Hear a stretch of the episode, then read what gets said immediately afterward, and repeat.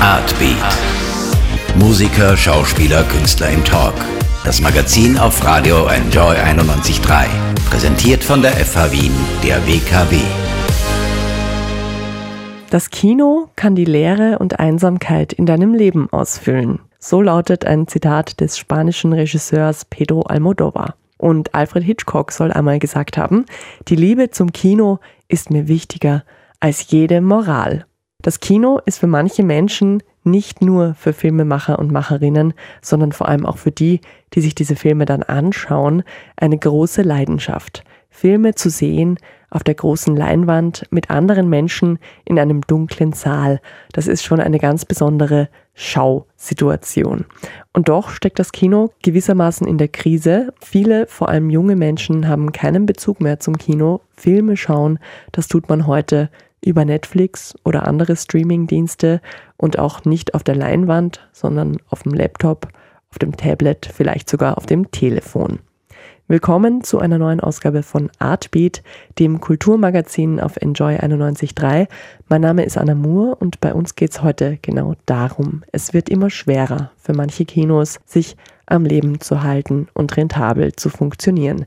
Besonders betroffen sind davon naturgemäß die kleinen Kinos, die sogenannten Programmkinos, die keine großen Kinokonzerne hinter sich haben, sondern die als kleine Kulturbetriebe sich von Förderung zu Förderung hangeln und für die ein schlechter Sommer das ausbedeuten kann. Das Admiralkino in der Burggasse 119 im siebten Bezirk nahe dem Neubaugürtel ist eines dieser kleinen Wiener Programmkinos. Betrieben wird es von Michaela Englert, die das Admiral vor vielen Jahren aus einer Impulsentscheidung heraus übernommen hat. Es ist ein winziges Kino mit nur einem Saal und mit einer erlesenen Filmauswahl.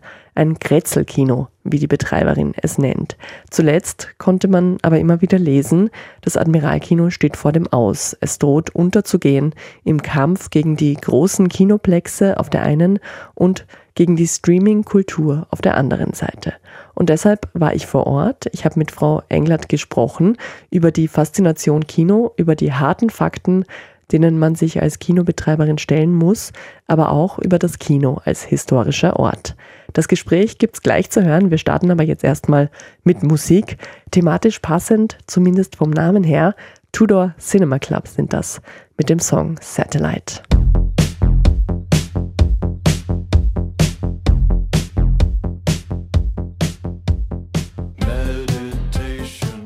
Das Licht geht aus, man lehnt sich zurück in den weichen Sitz, es knistert und raschelt vielleicht vom Nebensitz. Und wenn man sich dann noch was zu sagen hat, dann muss man das im Flüsterton machen, denn es geht los, die große Leinwand wird hell, der Ton geht an, der Film beginnt und man ist mittendrin in der Faszination Kino.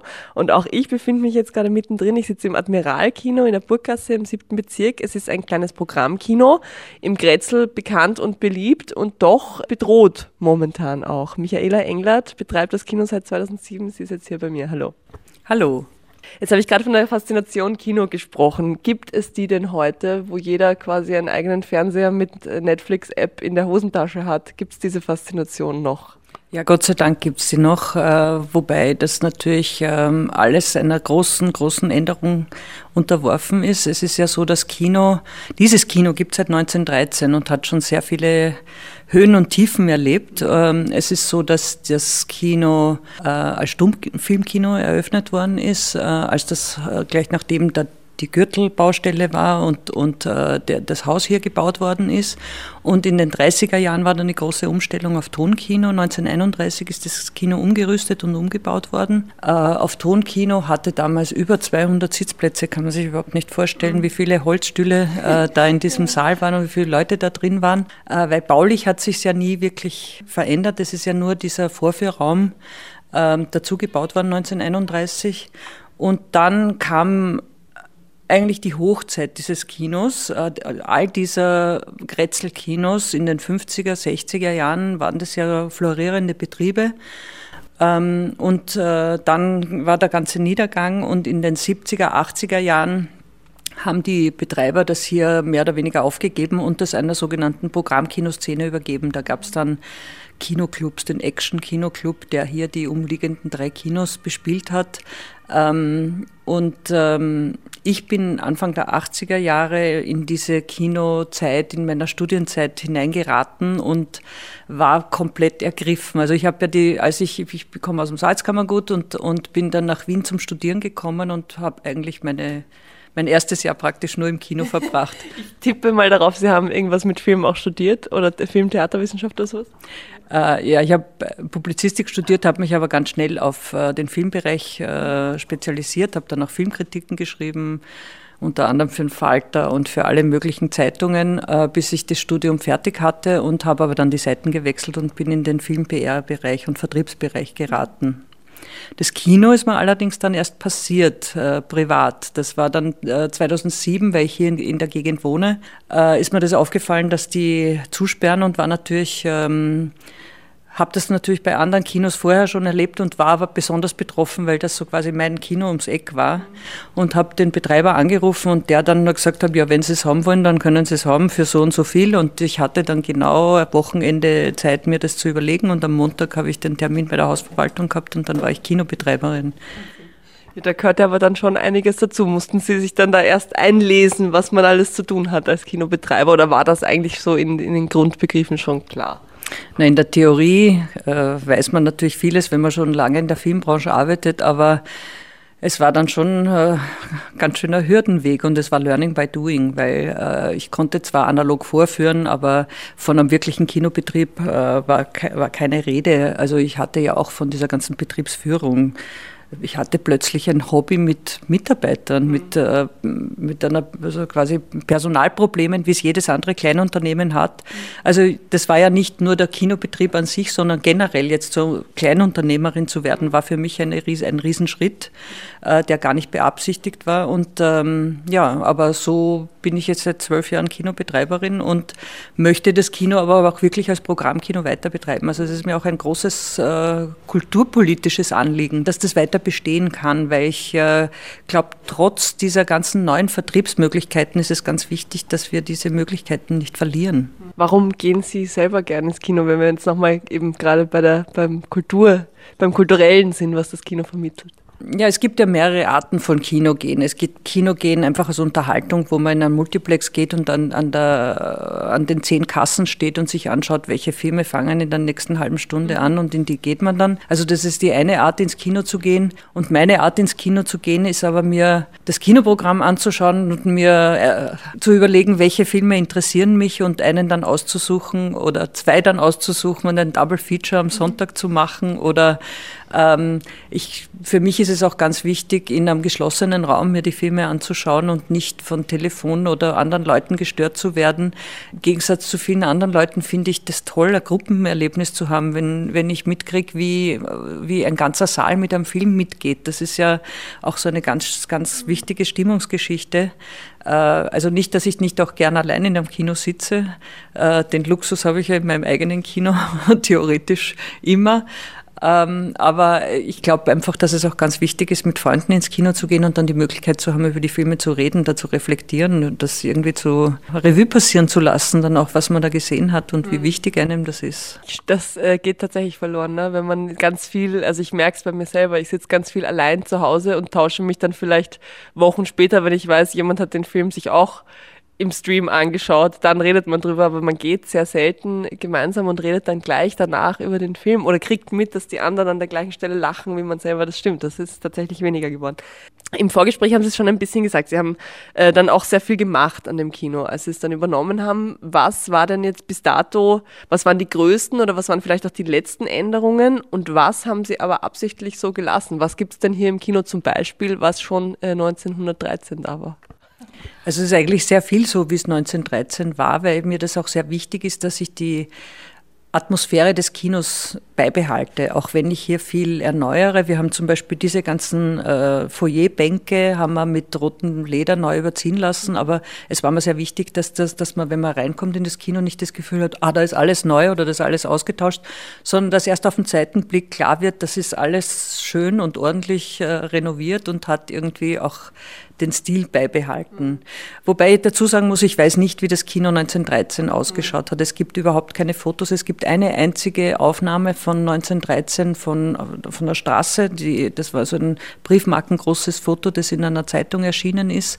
Das hat mein Historiker mal äh, zukommen lassen, wird auch in einem Buch, das nächstes Jahr erscheint, äh, veröffentlicht. Aber wie es hier drinnen ausgeschaut hat, ist ganz äh, schwer eruierbar, weil es die ersten Fotos gibt erst aus den 80er Jahren. Und das war eine Zeit, wo der Kinosaal schon katastrophal ausgeschaut mhm. hat. Also da war die ganze Holzbestuhlung, die Originale war schon weg. Da haben wir nur mehr vier Klappstühle, die noch übrig sind. Also das ist was, was ich wirklich weiß, was original ist. Der Hund möchte, möchte auf die Straße. Der Hund ist langweilig im Kino, der will raus, ja, genau. Aber es ist so, dass ich jetzt so quasi das, das ein bisschen, ich weiß ja nicht, ob da hier so eine Kaffeehausbestuhlung war, wahrscheinlich gar nicht, weil man muss sich mal vorstellen, wenn da in dem Kino 200 Sitzplätze waren, was in diesem Foyer los war ja. vor einer Vorstellung, wenn da, wenn da viel Besuch war. Also die hatten gar nicht die Möglichkeit, da so viele Tische und, und Stühle da hinzustellen.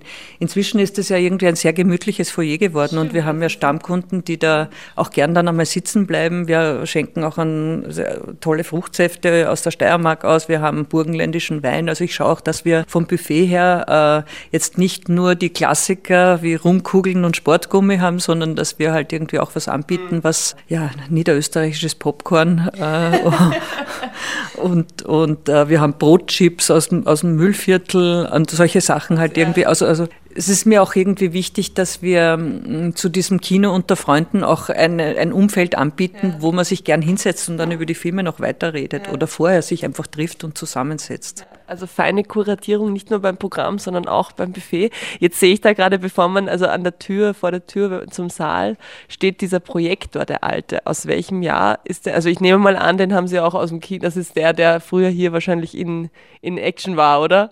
Nein, der genau nicht, aber es war ein Bau, es muss ein Baugleicher hier gewesen sein, weil dieser Projektor ist von einer Firma, die heißt Friedl und Kalubka, aus, die war in der Zieglergasse und die haben diese Projektoren hergestellt und die waren in fast allen Kinos zu der Zeit. Also in den 30er Jahren war das ein ganz äh, Standardprojektor.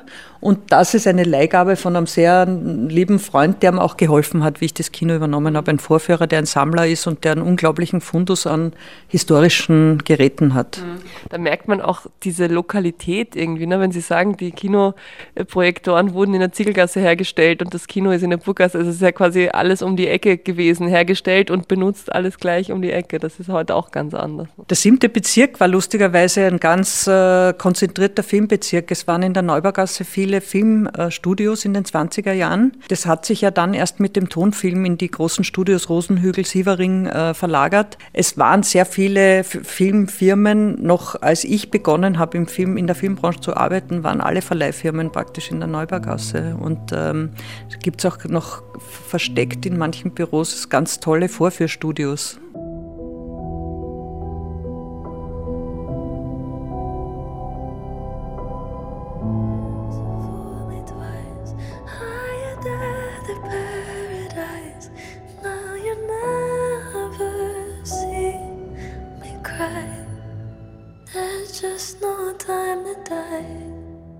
Ein Song, der für die große Leinwand, fürs Kino geschrieben wurde. Billie Eilish war das mit ihrem Bond-Song No Time to Die. Die Tradition der Bond-Songs kommt ja aus einer Zeit, als Kino noch so klang, zumindest im Vorführraum. Heute gibt es kaum noch Kinos, wo Filme vom analogen Projektor gezeigt werden und wo die Filmvorführer die Spulen noch wechseln müssen mit der Hand, weil alles natürlich längst digital abläuft.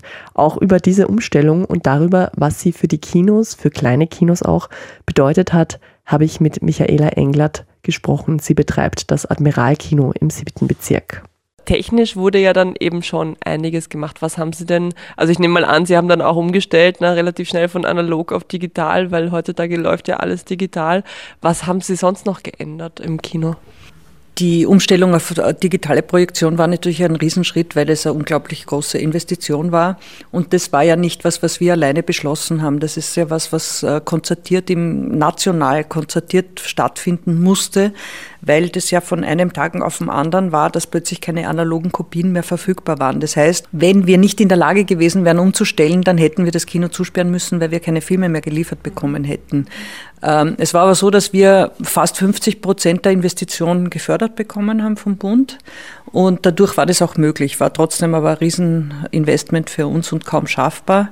Aber äh, es hat auch viele Erleichterungen für uns gebracht, weil heut, heute ist es so, dass ein Film ist auf dem Server und kann vom Laptop aus von einem Vorführer bedient werden. Das heißt, der Ein-Personen-Betrieb ist bei uns irgendwie relativ einfach machbar, wenn im Regelbetrieb nicht so viel los ist. Wenn hier große Veranstaltungen so sind, ist natürlich mehr Personal, aber ansonsten können wir das ganz gut, ist das vom Handling her natürlich jetzt viel einfacher geworden. Sprechen wir noch kurz über die Leute, die kommen. Sie haben vorher schon die, das Wort Stammgast benutzt. Sie bezeichnen das Kino ja schon auch als Bezirkskino, also quasi als das Kino für die Leute, die hier im Grätzl wohnen, die einfach nicht so weit gehen wollen. Wer kommt denn zu Ihnen? Also was sind das für Leute, die noch ins Programmkino gehen und eben nicht 200 Meter weiter in, in das nächste Kinoplex?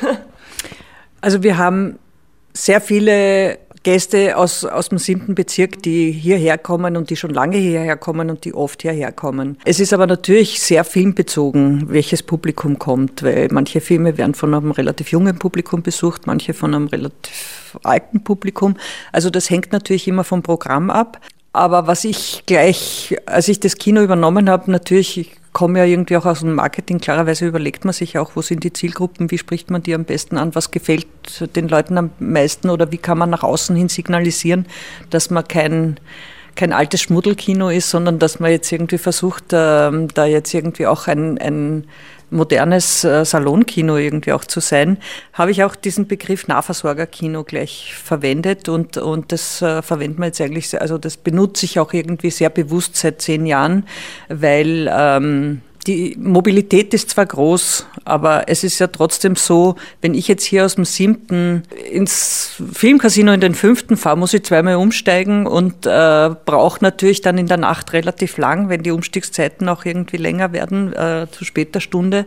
Ähm, natürlich gehe ich da lieber um die Ecke ins Kino, wenn das das gleiche Programm ist. Ähm, also von daher sollte das, finde ich immer noch, ist es wichtig, dass man, wie wenn man zum Kreisler geht, man, man will nicht ins Auto steigen und in den Supermarkt an den Stadtrand fahren, sondern man kauft um die Ecke in einem kleinen Laden eigentlich viel lieber ein. Es ist natürlich aber dann genauso wie beim Kreisler die Auswahl in einem Programmkino mit einem Saal begrenzt. Wie werden denn die Filme ausgewählt und vor allem ist es auch immer äh, klar, wenn Sie einen Film auswählen, dass Sie den kriegen auch?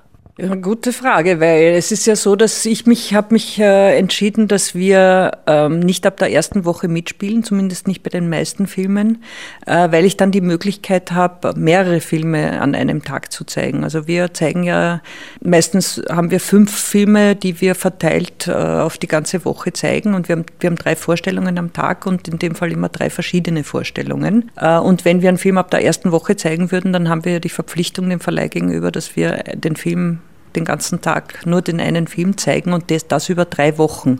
Das heißt, ich hätte drei Wochen nur einen einzigen Film im Programm.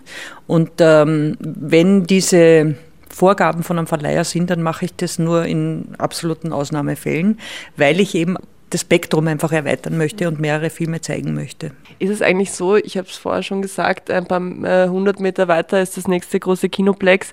Ist es so, dass ähm, die, die, also dass das Kinoplex ihnen die Leute quasi wegnimmt oder abzieht oder überschneiden sich die Klientel ja gar nicht wirklich, weil jemand, der, äh, weiß ich nicht, ins Kinoplex geht, um sich dort Transformers anzuschauen, ist wahrscheinlich nicht der gleiche Mensch, der zu Ihnen kommt, oder?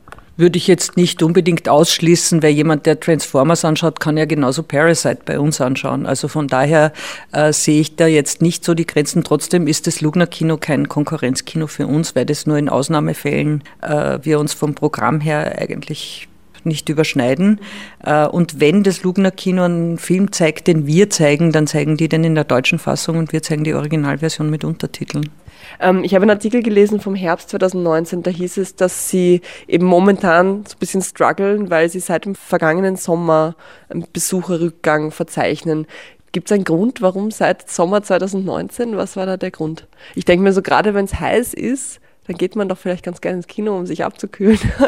ja, das äh, versuchen wir immer zu propagieren, aber es ist natürlich so, dass im Sommer äh, die, die Besucherzahlen extrem zurückgehen und nur einzelne Blockbuster gut besucht sind in den Multiplexen. Programmkinos haben ganz starke Rückgänge in den Sommern. Das liegt natürlich auch da, also das ist das eine, das Wetter, ähm, und das liegt natürlich auch daran, dass es ein großes Open-Air-Angebot in Wien gibt. Also es gibt wahnsinnig viele äh, Filmveranstaltungen, äh, die Open Air stattfinden und bei schönem Wetter ist eigentlich logisch, dass man das bevorzugt. Das, äh ist das dann quasi jeden Sommer so oder war das jetzt im Sommer 2019 besonders arg, weil eben dann erst diese dieser Aufruf kam, so von wegen, das Admiralkino ist bedroht. Äh, das ist ja nicht so, dass der Rückgang jetzt nur genau im äh, Sommer 2019 war. Es ist nur so, dass es im Sommer 2019 extrem akut geworden ist und ich gemerkt habe, ich muss die Notbremse ziehen ähm, in irgendeiner Form, weil wir das bisher immer geschafft haben, uns mit einer privaten Förderung oder mit den Förderungen, die wir von der Stadt und vom Bund kriegen, über diesen Sommer drüber zu retten. Also dieses, es ist ja so, dass die Fixkosten bleiben ja logischerweise gleich. Die Gehälter der Mitarbeiter sind dieselben im Sommer, die Miete ist dieselbe im Sommer, die Stromkosten sind ja verteilt aufs ganze Jahr. Das, das ist, äh, also wie gesagt, ich kann da nicht irgendwo was einsparen. Und trotzdem haben wir, wenn wir, wenn wir keine Einnahmen mehr haben und die Einnahmen dann irgendwann einmal nicht einmal mal 50 Prozent von dem abdecken, was wir an Ausgaben haben, dann muss man einfach rein betriebswirtschaftlich dann irgendwann mal sagen, so geht das nicht mehr.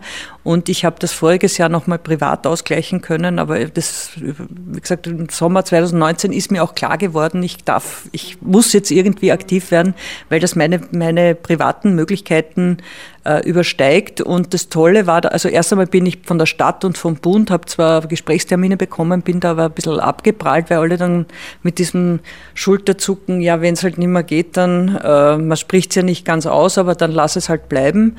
Ähm, und ich habe dann aber Möglichkeit gefunden über die Vertriebs... Ähm, äh, der, der Filmwirtschaft äh, Förderungen zu bekommen, um diesen, ähm, um diese Schulden, die ich auf diesen Schuldenstand, den, der, der sich da innerhalb von drei Monaten dann ganz schnell angehäuft hat, auszugleichen. Und durch dieses auf Null kommen kann ich jetzt auch wieder, habe ich jetzt wieder andere Perspektive, weil ich weiß, die Stadt Wien hat ja im Dezember noch beschlossen, dass die Förderung für, für die Programmkinos im nächsten Jahr erhöht wird, äh, doch fast verdoppelt für uns in dem Fall. Und äh, ich gehe jetzt auch davon aus, dass wir, dass, dass, dass das Admiralkino auch vom Bund nächstes Jahr mehr Geld bekommen wird, weil wir nicht gleichgestellt sind mit den anderen Programmkinos in Wien. Wir kriegen viel weniger Geld. Wir kriegen nicht einmal ein Drittel von dem, was zum Beispiel Filmcasino, Votivkino, De France Kino bekommen. Also wie gesagt, ich versuche jetzt da einfach nur gleichzuziehen, weil ich sage, ich mache dieselbe Kulturarbeit wie die anderen Programmkinos auch. Also müsste ich da schon eine Gleichbehandlung vom Bund auch bekommen. Und wenn wir diese Förderung vom Bund und vom, von der Stadt ähm, bekommen, so wie ich das jetzt eingeplant habe. Und wenn ich es auch schaffe, die Förderungsgelder von, äh, von Europa Cinemas zu bekommen, dann kann ich mir schon vorstellen, dass wir das weiter schaffen, weil ich jetzt schon auch ähm, in diesen ganzen Überlegungen ist mir auch klar geworden, wir werden es wahrscheinlich nicht schaffen, wieder mehr Zuschauer zu generieren, weil der Rückgang durch die Streamingdienste, durch die veränderten Sehgewohnheiten, das werden wir nicht ändern können. Also ich kann das Zeitrad auch nicht zurückdrehen. Aber was wir schon machen können, was wir noch forcieren können und ausbauen können in diesem Kino, ich habe wahnsinnig viele Anfragen für private Vermietungen und wir machen die auch sehr gern. Ich will nur den regulären Betrieb nicht beschneiden. Das heißt, ich versuche das einfach auch jetzt unsere nicht offenen Betriebszeiten für Vermietungen zu nutzen. Und das ist eigentlich im letzten Jahr ganz gut angelaufen und hat, wir haben jetzt einen totalen Boom. Wir haben eine Veranstaltung nach der anderen und das funktioniert eigentlich ganz gut und das ist für uns jetzt eine gute Zusatzfinanzierung. Kann man sagen, ist schon über den Berg oder ist es noch, ist noch fraglich? Es, naja, jetzt fürs nächste Jahr sind wir, sehe ich jetzt eigentlich sehr, äh, sehe ich das irgendwie sehr gelassen und denke mir, das, das schaffen wir. Langfristig weiß ich trotzdem nicht, wie das gehen soll, weil das ist kein Kino, also das ist nach ökonomischen Maßstäben kann man sowas irgendwie nicht betreiben. Also es ist schon ein Kulturbetrieb und so muss man das auch sehen. Aber wer fragt sich bei einem Theater, ob das funktioniert oder nicht? Wenn, wenn ein, Theater könnte sich nie aus, aus eigener Kraft finanzieren, ohne Förderungen. Gute Theater klagen ja auch, ne, also beziehungsweise auch zu Recht, dass sie, dass sie zu wenig Förderungen kriegen und dass sie irgendwie, keine Ahnung, äh, die, die das Ensemble nicht mehr bezahlen können oder der Intendant verzichtet auf sein, also kleinere Theater, die oft Theater haben natürlich. auch viel höhere Kosten, aber äh, ich meine, ich will das ja nicht so gegeneinander ausspielen, aber wenn man jetzt sieht, welches Theater wie viel Euro Steuergeld pro verkauften Ticket bekommt. Und wenn man das mit einem Kino vergleicht, das ist, also das ist irgendwie. Was ist der Grund, warum das Admiral weniger kriegt als die anderen Programmkinos? Um das zu zitieren, wie man das aus dem Ministerium, also aus dem Bundeskanzleramt irgendwie mitgeteilt wird, ist das einfach historisch so gewachsen. Was irgendwie eigentlich nur bedeutet, äh, da gab es einfach welche, die haben sich darum gekümmert und dann wurde dem nachgegeben und dann äh, habe ich einfach wahrscheinlich auch eine zu schwache Position, um das für mich einzufordern. Oder das heißt für mich, für das Kino. Mhm. Was kann man denn jetzt als, äh, vielleicht abschließend als Privatperson tun, um das Kino zu unterstützen? Ich habe gelesen, Kinogutscheine kaufen, das bringt schon mal was. Oder? Das bringt wahnsinnig viel, weil Kinogutscheine sind wirklich eine tolle Sache. Wenn man einen Kinogutschein verschenkt, bringt man die Leute dazu, manchmal vielleicht zum ersten Mal in dieses Kino zu gehen. Und ich bin ja immer überzeugt davon, dass 99 Prozent der Leute, die zum ersten Mal daherkommen, begeistert sind, was das für ein tolles Kino ist. Cablines fill up with hard-headed hard boys, capering from the start. Shivering lovers sharing coats and one-liners, awaiting the late night. Hold Out Sam Fender war das hier in Artbeat. In der Sendung spreche ich heute mit Michaela Englert. Sie ist die Betreiberin des kleinen Admiralkinos in der Burggasse im siebten Bezirk. Seit vielen Jahren führt sie das Kino, aber die finanzielle Situation wird immer brenzliger. Im letzten Teil des Interviews geht es deshalb um nichts weniger als die Zukunft des Kinos. Ihres Kinos im Speziellen, aber auch ein bisschen um die Zukunft der Kulturtechnik Kino an sich die Programmkinos stehen jetzt nicht wirklich in direkter Konkurrenz zum zum Beispiel Lugner City Kino. Aber gibt es einen Kulturkampf oder einen Kampf von kleinen Kinos gegen große Kinokonzerne oder ist der Kampf mittlerweile tatsächlich der von allen Kinos gegen Streamingdienste? Naja, da gibt es zwei Fronten, weil die eine ist natürlich, das eine ist, womit alle natürlich kämpfen, damit, weil einfach Filme wahnsinnig schnell im Netz verfügbar sind. Und das betrifft ja die großen Kinos noch viel mehr. Diese, äh, äh, sagen wir jetzt mal, diese kriminelle Energie, wenn man das so nennen will, äh, gegen das Urheberrecht zu verstoßen, äh, ist ja bei Blockbustern viel größer als bei einem isländischen ja. Programmkinofilm. Den wird man schwer irgendwo im Netz finden. Aber die zweite Front ist natürlich die, und die ist eher umgekehrt, dass die großen Kinos natürlich äh, sehr darauf bedacht sind, dass da keine Ungleichheit stattfindet mit äh, Fördergeldern. Wenn Programmkinos Fördergelder kriegen, sehen das natürlich die Multiplexe nicht gern und versuchen da quer zu schießen. Und deswegen laufen ja auch in Kinos wie dem Village Kino plötzlich Programmkinofilme. Deswegen zeigen plötzlich Kinos wie das Actors Kino äh, Originalversionen, weil sie auch Fördergelder abschöpfen wollen. Mhm. Aber ich habe gelesen gestern noch äh, auf der Website von der Stadt Wien, dass eben Kinoplexe keine K Förderungen kriegen. Oder hat sich das mittlerweile geändert? Nein, das nicht. Aber es gibt äh, einfach fixe Kriterien, die festgelegt werden müssen. Und wie das immer so ist bei Förderungen, das sieht man ja auch bei diesen EU-Förderungen, dass immer alle versuchen, dann einfach diese Kriterien zu erfüllen in irgendeiner Form und dann kriegen sie halt die Förderungen. Das heißt, es wird immer ein es werden Regeln aufgestellt für diese Programmkinos und dann versuchen die anderen natürlich auch in diese Regeln reinzupassen, um auch an diesen Topf zu kommen. Das ist aber ganz ein normaler Vorgang und ich denke mal, das muss man einfach immer wieder evaluieren, ob diese Kulturarbeit da auch wirklich stattfindet oder nicht. Und was noch viel wichtiger ist, finde ich, es ist ja nicht nur ein kulturpolitisches Problem, ich finde auch, das ist ein städteplanerisches Problem. Warum lässt die Stadt Wien es zu, dass in der Innenstadt alle Kinos gesperrt sind? Das ist, ich finde, das war eine politische Fehlentscheidung in den 90er Jahren, dass man zugelassen hat, dass sich so viele Plexe ansiedeln, die größtenteils heute überhaupt nicht mehr auf, die, die wieder verschwunden sind. Und trotzdem ist die ganze Kinostruktur des ersten Bezirks zerstört worden. Mitte der 90er Jahre sind ähm, wahnsinnig viele, also da sind auf einen Schlag sechs Multiplexe gebaut worden. Da gab es eins an der Reichsstraße, da gab es eins an der, an der, also eins an der Reichsbrücke, eins in der Lassalstraße.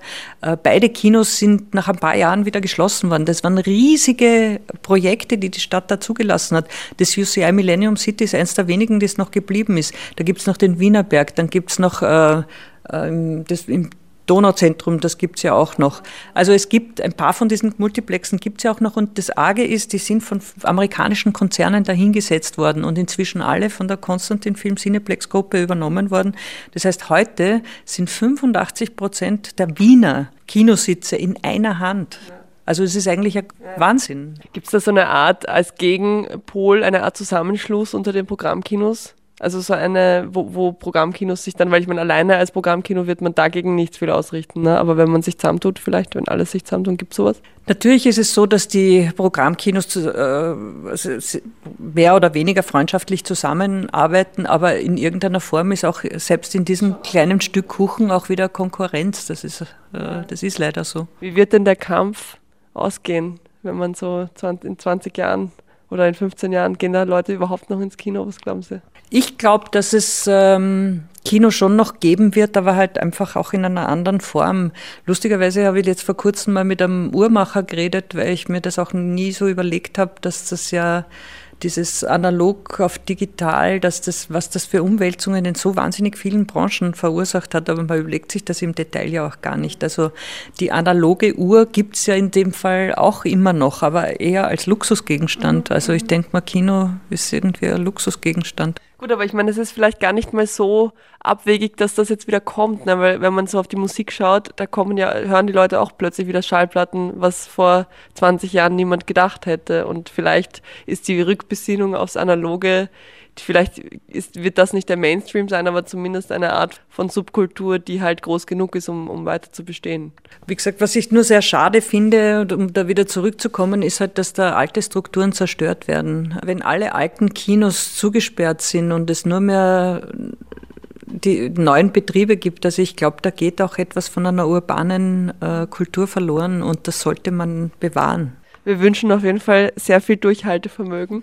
Zuletzt habe ich noch eine Frage. Warum heißt es eigentlich Admiral-Kino? Admiral, da denkt man immer an die, an die Wettbüros in Wien, oder? Ich weiß es nicht. Ich habe versucht, das rauszufinden. Ich habe mir ja diese ganzen Akten in den, den, in den Magistratsabteilungen angeschaut. Da gibt es ja wirklich für jede Eintragung in diesem Kino gibt es ja irgendwas. Aber ich habe nichts gefunden. Und es ist ja so, dass ich glaube, das war irgendwie ganz, der, der, derjenige, der das Kino hier eröffnet, hat sich wahrscheinlich gedacht, mit einem A bin ich im Kinospiegel ganz oben. Ich weiß es nicht.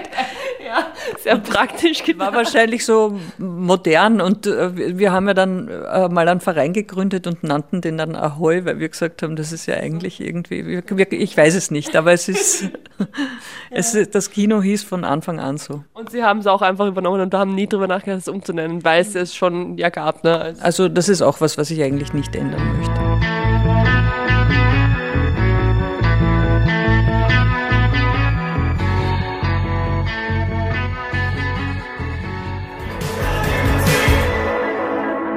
In Between Plans von Your Smith war das. Und damit sind wir auch schon wieder am Ende der heutigen Ausgabe von Artbeat angekommen. Um das Kino ging es heute und um alles, was damit einhergeht in der heutigen Zeit. Die guten Zeiten, die tollen Filme, das gemeinsame Schauen, die Community, die ein kleines Kino wie das Admiral aufbauen kann, aber auch um die Schattenzeiten teure technische Umstellungen, Konkurrenzkämpfe und nicht zuletzt, ja, einfach Existenzängste.